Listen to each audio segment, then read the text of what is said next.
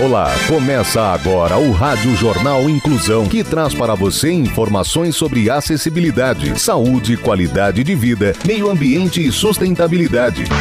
O objetivo é estimular a inclusão social e digital, divulgando matérias atualizadas sobre produtos e serviços que contribuem para a vida de pessoas com deficiência, mobilidade reduzida e da terceira idade. Jornal Inclusão. Olá, hoje é quinta-feira, dia 9 de março de 2023. Eu sou Fernando Negrão Duarte e esse é o Rádio Jornal Inclusão. Hoje é Dia Mundial do DJ. Participam dessa edição os repórteres Clara Toscano, Tamiri Souza, Rafael Filho, Luiz Rodrigues e Mariela Casavecchia. Vamos para os destaques de hoje. Jornal. Jornal. Inclusão Brasil. Os benefícios da escrita para a saúde mental. Exercícios físicos devem respeitar relógio biológico individual para queimar gordura. Saúde.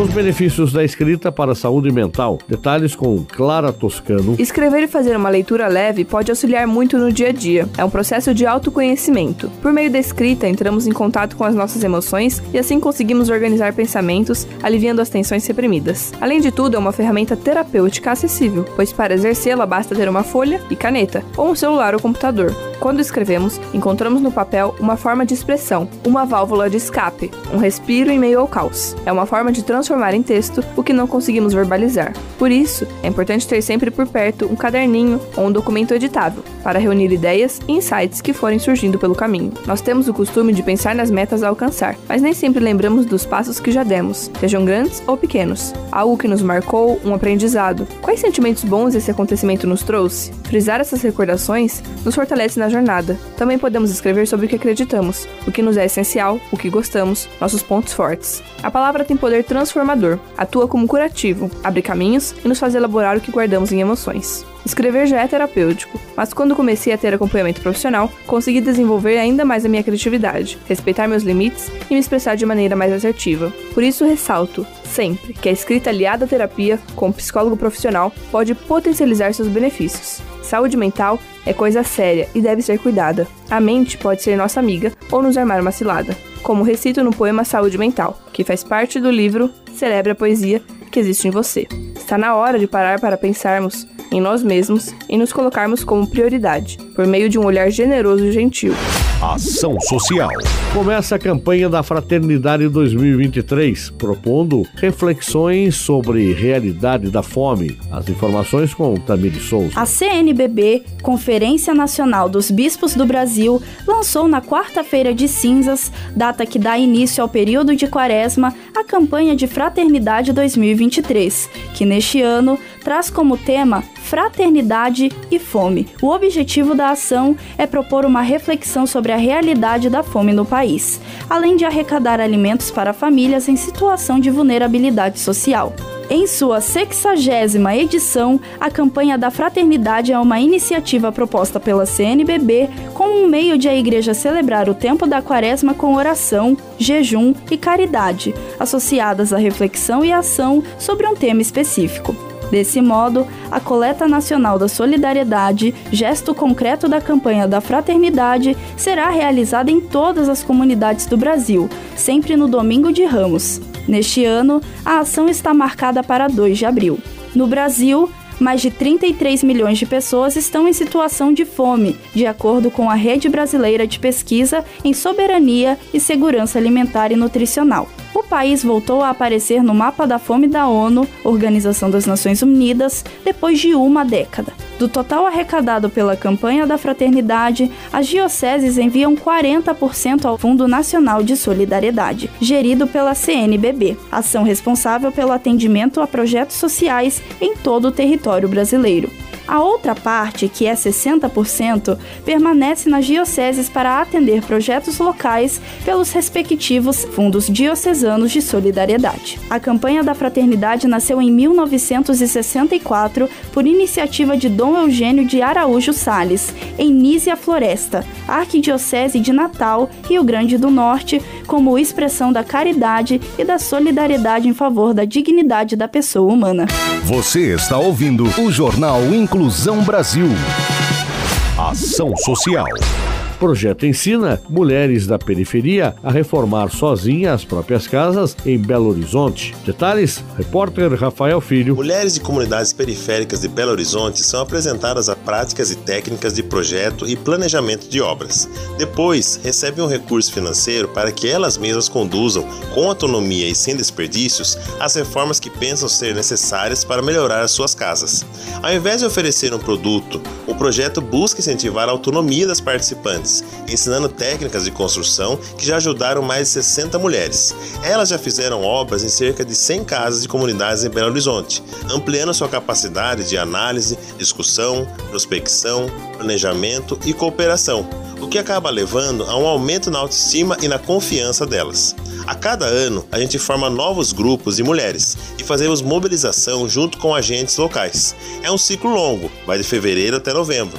Tem o viés pedagógico em tudo que a gente faz e não é só construir a casa, é formar pessoas, explica Mariana Borel, uma das diretoras do projeto. O grupo atua de forma independente desde 2014. A captação de recursos é feita por meio de financiamento coletivo. Saúde. Vacinas bivalentes contra a Covid começam a ser aplicadas. O jornalista Luiz Rodrigues é quem tem as informações. A população acima de 70 anos, imunocomprometidos, comunidades indígenas, ribeirinhas e quilombolas já podem receber uma dose de reforço contra a Covid-19, a versão bivalente dos imunizantes. As vacinas bivalentes contam com cepas atualizadas contra o coronavírus, incluindo a proteção contra a variante Omicron. Os imunizantes foram aprovados pela Agência Nacional de Vigilância Sanitária Anvisa em novembro de 2022. Os primeiros lotes chegaram ao país em dezembro. De acordo com o Ministério da Saúde, a campanha será dividida em etapas. O Ministério da Saúde lançou no dia 27 de fevereiro um movimento nacional pela vacinação. A iniciativa prevê ações para ampliar as coberturas de todas as vacinas disponíveis no SUS, o Sistema Único de Saúde. O lançamento da campanha foi realizado em Brasília com a participação do presidente da República e também da ministra da Saúde, Nízia Trindade. Nesta primeira etapa, a imunização contra a Covid-19 terá reforço para os grupos prioritários em todo o país. A ampla campanha de imunização será focada inicialmente em idosos, pessoas com comorbidades e indivíduos com deficiência. Comportamento. Exercícios físicos devem respeitar relógio biológico individual para queimar gordura. Repórter Mariela Casavecchia, estreando no Inclusão, é quem passa os detalhes. Estudos mostram que cada um de nós tem um horário próprio em que está mais desperto e capaz de se exercitar. Pode parecer pouco, mas essa escolha interfere no resultado final dos exercícios e no organismo como um todo, inclusive na queima de gordura. Portanto, a melhor hora do dia para se exercitar vai além do que que marca o relógio. Pesquisadores da Suécia e da Dinamarca fizeram testes com animais de laboratório que indicam que o metabolismo funciona bem melhor quando o horário pessoal é respeitado. De acordo com cientistas, os animais que se exercitaram durante a fase mais ativa do dia, que corresponde ao exercício matinal em humanos, aumentaram seu metabolismo mais do que aqueles que se exercitaram em horário em que costumam descansar. As pesquisas ainda são parciais. Os pesquisadores, na verdade, querem descobrir como exercício afeta a queima de gordura corporal. Foram realizados testes em dois momentos do dia com camundongos. Um primeiro quando estão mais ativos e um outro em que aparecem menos dispostos. Nossos resultados sugerem que o exercício no final da manhã pode ser mais eficaz do que o exercício noturno, em termos de aumento do metabolismo e queima de gordura. E se for esse o caso, eles podem ser valiosos para as pessoas com excesso de peso, disse Julien Zierak, no Instituto Karolinska, na Suécia. Jornal Inclusão Brasil. O Rádio Jornal Inclusão de hoje termina aqui. Você também pode escutar o Rádio Jornal Inclusão em formato de podcast no Spotify. Se quiser entrar em contato com a gente, envie um e-mail para radioniso.br, repetindo, radioniso.br, ou pelo nosso WhatsApp, número 15 99724 3329, repetindo 15 99724 3329.